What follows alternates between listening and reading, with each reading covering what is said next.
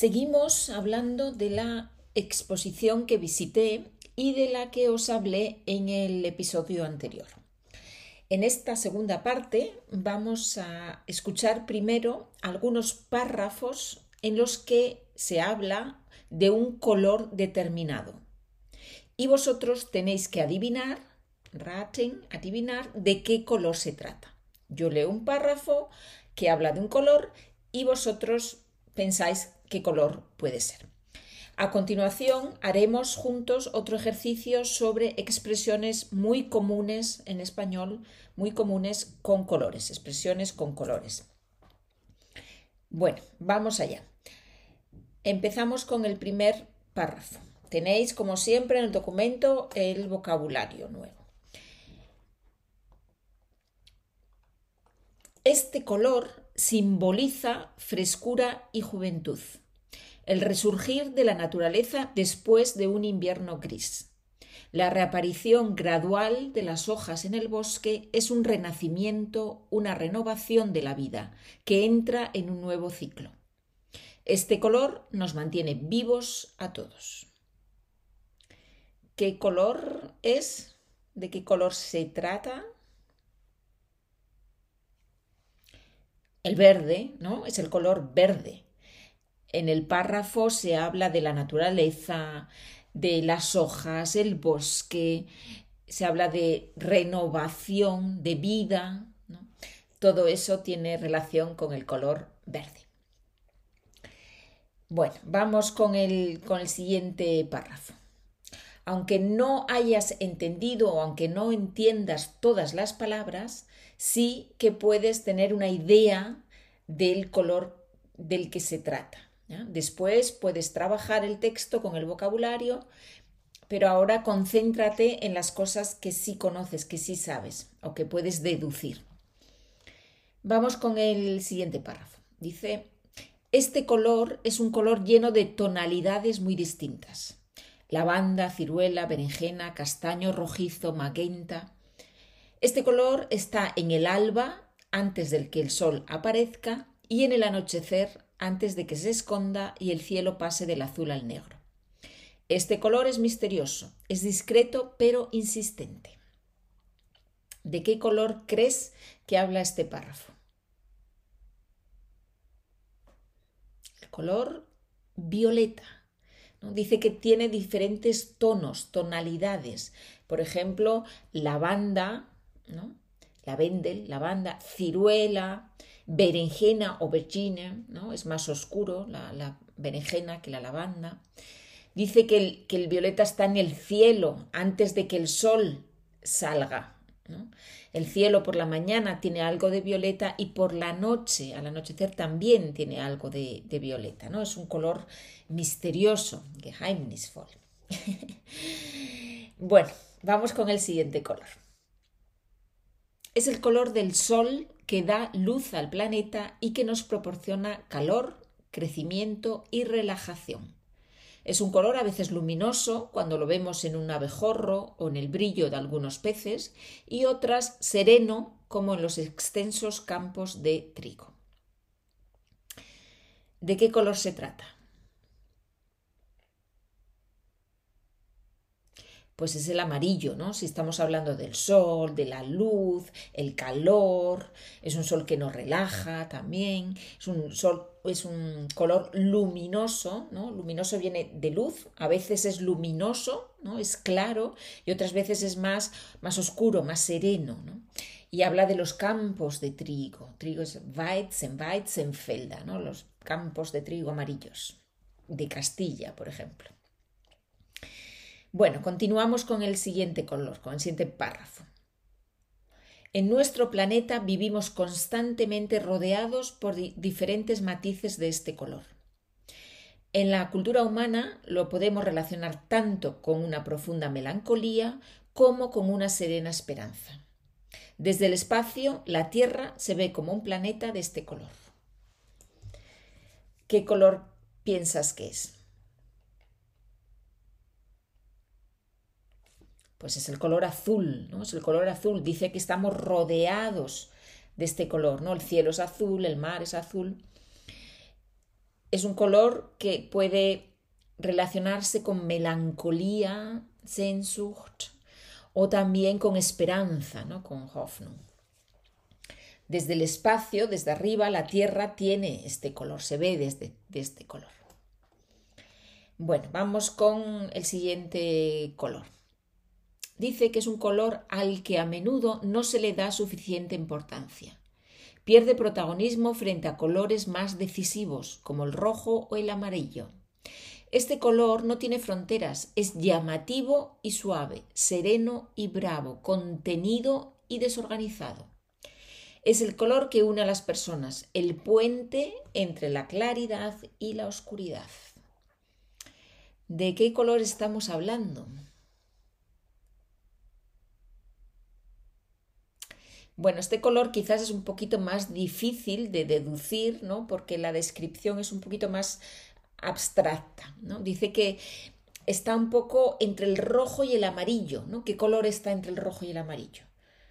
pues eso, el naranja, ¿no? El naranja está un poco, es, es llamativo, es un color que se ve rápidamente, pero también es suave y sereno, ¿no? Está entre la claridad y la oscuridad, es un puente, ¿no? En el un puente. Bueno, vamos con el último color, con el último párrafo que habla sobre un color y dice lo siguiente. Está en los principios y en los finales. Es el más poético de los colores es la nada absoluta y es la presencia de todos los colores combinados en una tonalidad cegadoramente brillante. Es el color de la nada y el todo. Bueno, es una descripción también muy poética, bonita de este color. Dice que es la nada absoluta, nada, nichts, ¿no? y la presencia de todos los colores combinados ¿Cuál, es, ¿Cuál es el resultado de la combinación de todos los colores? Pues es un color que nos ciega, que es brillante y es el, el blanco, ¿no? es el blanco. Es el color de los principios y de los finales. Bueno, estos han sido los párrafos sobre los colores. Espero que os haya gustado el texto, el tema ¿no? de la exposición. Es una exposición muy bonita mm, y con unas fotografías de verdad muy, muy impresionantes. ¿no? Y muy interesante, por lo menos bajo mi punto de vista, esta perspectiva de los colores. Bueno, vamos ahora con un ejercicio sobre expresiones en español que van con un color. Por ejemplo, schwarz, sí, ¿no? Wenn jemand alles schwarz sieht en español. Entonces, vamos a hacer lo siguiente. Yo os voy a leer la definición de esta expresión y vosotros me vais a decir qué color pensáis que es el que, mm, el que se necesita ahí, ¿no? ¿Cuál es el color que va en esa expresión? Por ejemplo, vamos a empezar con, un, con uno fácil. Esta expresión significa compra y venta ilegal de mercancías sin pagar impuestos. Eso se llama mercado. ¿Qué color? Mercado. Mercado negro. ¿no? El mercado negro es la compra y venta ilegal de mercancías sin pagar impuestos. A eso se llama mercado negro. Vale. Bueno, pues vamos ahora con la siguiente. Tenemos una expresión en español que es quedarse en pum pum pum y ahí necesitamos un color, quedarse en un color. Os explico lo que significa esta expresión. Esta eh, expresión significa que intentamos recordar algo y no podemos, no somos capaces. Por ejemplo, en un examen. En un examen yo he estudiado mucho, voy al examen, em, leo las preguntas y no soy capaz, no puedo contestarlas, no me acuerdo de nada. Eso en español se dice quedarse en quedarse en blanco, quedarse en blanco. Me quedé en blanco, me quedé totalmente en blanco en el examen. No me acordé de nada, no pude escribir nada. Quedarse en blanco. Bueno, vamos con otra. Eh, esta expresión es estar en números pum pum pum. Y significa cuando ya no tenemos dinero en la cuenta. No tenemos un euro en la cuenta, no, no hay dinero. Eso quiere decir que estamos en números, en números, en números rojos, ¿no? Estamos en números rojos.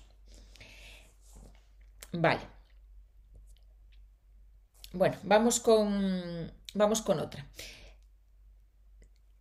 Contar un chiste, pum, pum, pum. Es un chiste para adultos no para niños. Es un chiste un poco picante, ¿ya? un poco con un contenido em, que es para personas adultas. Normalmente tiene algo que ver un poco con el sexo o con algún tema que no es mm, para niños. Y eso se dice que es un chiste, es un chiste verde. Contar un chiste verde quiere decir contar un chiste que, bueno, un poco, un poco subido de tono. Vale, vamos con otra. Ponerse pum pum pum. Y eso significa comer o beber mucho. Por ejemplo, vamos a una fiesta y hay una comida buenísima y hay un montón de bebida y comemos, buah, comemos de todo, ¿no? Comemos tarta, comemos todo lo que hay, mucho, y bebemos un montón, ¿no? Es una fiesta y bebemos, está todo muy bueno, está todo muy rico y comemos y bebemos mucho. Eso significa ponerse, ponerse morado. En español esto se usa muchísimo, ¿no? Nos pusimos morados, nos pusimos morados, ¿no? Comimos un montón o bebimos. Bueno, eh, vamos con otra. Tenemos poner, pum, pum, pum, un color a alguien poner pum pum pum a alguien. Y eso significa criticar a alguien. Por ejemplo, a un compañero de trabajo. Lo criticamos, decimos todo lo que hace mal, mm, todas las cosas negativas que tiene esa persona. Eso, eso se dice poner ta, ta, ta a alguien. Poner verde, verde a alguien. Poner verde a alguien significa criticar mucho a alguien. Bueno, vamos con una última que es eh, la prensa pum pum pum. Es la prensa sensacionalista, a la que le gustan las noticias escandalosas. Esa prensa se llama la prensa, la prensa amarilla, ¿no? La prensa amarilla. Muy bien, ¿tenéis alguno más? En, la hoja de, trabajo, en el PDF, tenéis algunos otros, algunas otras expresiones y el vocabulario y los textos que os he leído y otro ejercicio más para escribir.